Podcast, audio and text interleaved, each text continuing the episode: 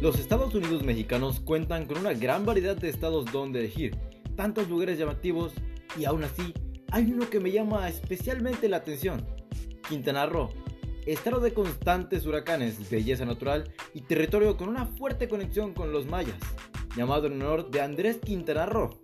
Es uno de los 31 estados de nuestro querido México, ubicado en la península de Yucatán, se encuentra entre los estados más jóvenes de la nación, con su capital siendo Chetumal y su ciudad más poblada Cancún.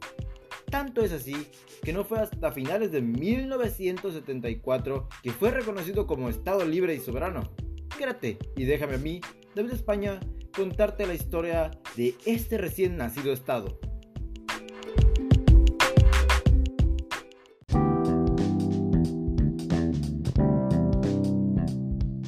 Volvamos hasta el principio, 1902, la fecha en la que se creó el territorio federal de Quintana Roo, un territorio que por mucho tiempo fue considerado como un lugar de castigo político, y es que no fue hasta 1972, después de los entusiastas esfuerzos del gobernador Javier Rojo Gómez desde 1967 por consolidar Quintana Roo como un estado libre y soberano, que el presidente de ese momento, Luis Echeverría, emitió un acuerdo presidencial que otorgó a todo el territorio la condición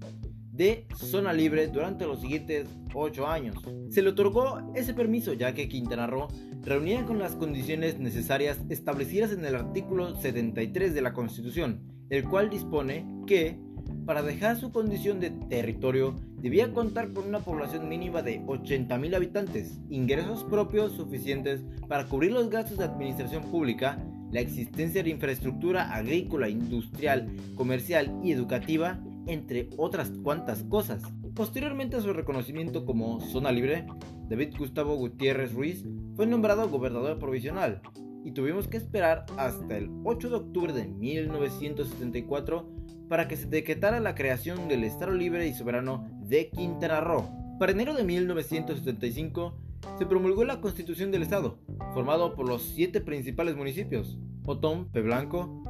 Felipe Carrillo Puerto, José María Morelos, Cozumel, Isla Mujeres, Lázaro Cárdenas y Benito Juárez. El 2 de marzo de ese mismo año se convocó a elecciones para gobernador constitucional y para el 5 de abril el chetumaleño Jesús Martínez Ross tomó protesta para asumir dicho cargo, en el cual sirvió hasta 1981.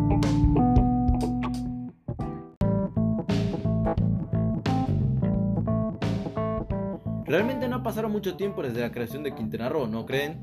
Para que tengan algo a lo que agarrarse, solo les diré que comparados a los lindos 46 años de Quintana Roo, sus vecinos de al lado, Yucatán, tienen ni más ni menos que 197 años. Eso es más de 4 veces la edad de Quintana Roo. Lo único que nos queda es ver cómo se desarrolla este reciente estado y cómo se verá dentro de 50 o incluso 100 años. Con maravillosos lugares turísticos tales como Xcaret Quintana Roo definitivamente vale la pena darle un ojo para tomar unas vacaciones algo más tropicales.